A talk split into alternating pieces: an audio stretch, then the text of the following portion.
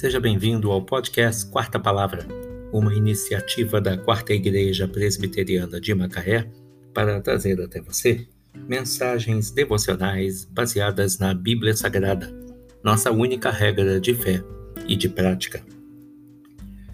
Nesta quarta-feira, dia 23 de dezembro de 2020, veiculamos da primeira temporada o episódio 270 intitulado Para ter paz com Deus, baseado em Isaías 53, versículos 3 e 4.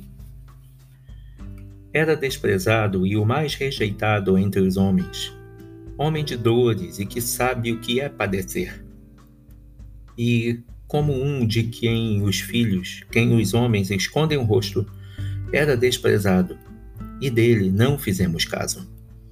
Isaías 53, versículo 3. Este versículo de Isaías é uma profecia a respeito de Jesus. Jesus foi desprezado e sofreu muito aqui na terra. Esse texto nos lembra que há um grande abismo entre Deus e as pessoas. Por isso, para termos paz com Deus, precisamos reconhecer que somos pecadores e que este pecado nos afasta de Deus. Pecamos quando não somos o que o Senhor espera que sejamos e não fazemos aquilo que Ele quer que façamos. Por mais que tentemos, nunca vamos alcançar o ideal de Deus. Nunca seremos perfeitos. Nada que façamos poderá nos dar a salvação. Não conseguimos chegar até Deus por nossas próprias forças ou méritos. Mas o Senhor nos ama tanto que mandou seu Filho Jesus para cumprir em nosso lugar as exigências que não conseguiríamos cumprir. Ele era perfeito, mas mesmo assim foi desprezado. Certamente ele tomou sobre si as nossas enfermidades e as nossas dores e levou sobre si. Por meio de Cristo, nós podemos chegar a Deus. Ele perdoa os nossos pecados e, assim como Cristo ressuscitou, nós também teremos a vida eterna.